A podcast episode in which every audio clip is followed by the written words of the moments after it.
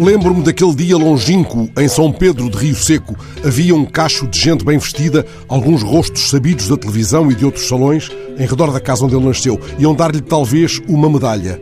Na aldeia fantasma, como o próprio Eduardo Lourenço chamou esse povoado reiano, Portugal ficava por algumas horas à vista.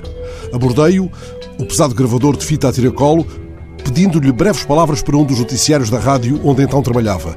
Ele pôs-se, sem um pigarreio ou um talvez, a churdir a novela da infância numa mansidão voluptuosa. A conversa deu a volta ao mundo de repente, em redor da casa. Até que alguém o chamou para dentro e ia começar a cerimónia. Usou a palavra churdir porque ela transporta um vento leonês e esse vento anima o vocabulário de que ele com frequência se reclamava. Numa revista com esse título, Churdir, o sociolinguista Xavier Frias Conde explicou há tempos o modo como o dia-sistema se espalha por parte de Espanha e de Portugal, puxando para sul, na linha da fronteira simbólica, ressonâncias mirandesas. O JN oferece-nos esta manhã o mais belo título de jornal sobre a morte de Eduardo Lourenço. O homem que manteve o espanto até ao último suspiro.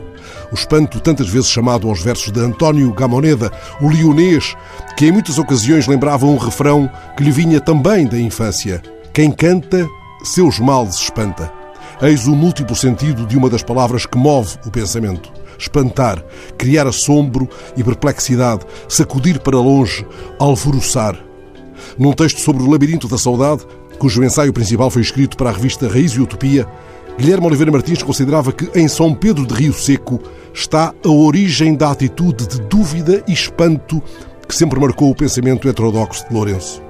Numa magnífica entrevista de há quase 20 anos, Maria Augusta Silva disse-lhe que já em criança ele, Eduardo Lourenço, revelava um olhar de pensador e referia-se certamente a uma imagem dele recortada pelo granito da casa de São Pedro de Rio Seco.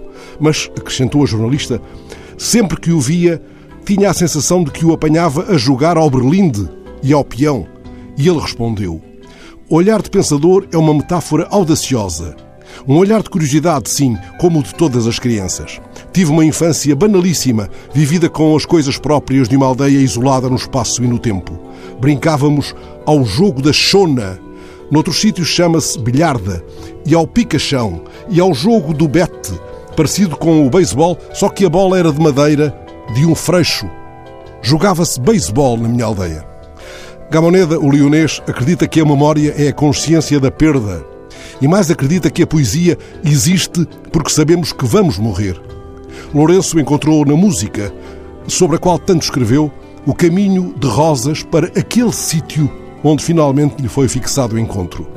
Não terá sido um caminho de rosas o desta sua última viagem, porque, como ele lembrou, ninguém lá chega nunca sem antes morrer para si mesmo.